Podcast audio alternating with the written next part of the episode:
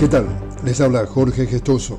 En el podcast de hoy, el presidente de Venezuela, Nicolás Maduro, aseguró que el diálogo cara a cara con Guyana celebrado en San Vicente y las Granadinas fue un triunfo de la diplomacia de paz y el primer acto geopolítico tras el referéndum del pasado 3 de diciembre.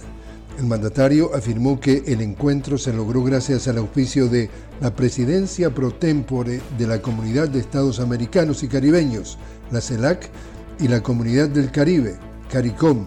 Además, exigió al Reino Unido sacar sus manos de América Latina y el Caribe y de la disputa por el territorio Esequibo. En Islandia registran una erupción volcánica en la península de Reykjanes, al sur de la isla, luego de un terremoto de magnitud 4.2 con epicentro en la ciudad de Grindavik. Las autoridades han ordenado la evacuación de la población debido a los altos disparos de lava y la parte occidental del pequeño pueblo pesquero de Grindavik se ha hundido más de un metro desde el pasado viernes y sigue haciéndolo a un ritmo de unos 4 centímetros al día.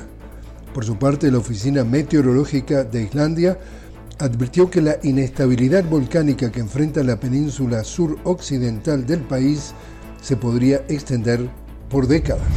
Y en China se registran al menos 127 personas muertas tras un terremoto de magnitud 5.9 que sacudió la provincia noroccidental de Gansu.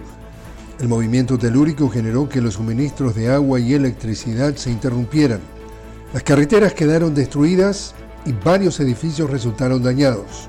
Según el Servicio Geológico de Estados Unidos, el foco sísmico se localizó a unos 10 kilómetros de profundidad y el epicentro estuvo ubicado a unos 37 kilómetros al noroeste de la ciudad de Linxia. Y así es como está el mundo. Les habló Jorge Gestoso. Te invito a que me acompañes en un nuevo programa de La Noticia con Jorge Gestoso.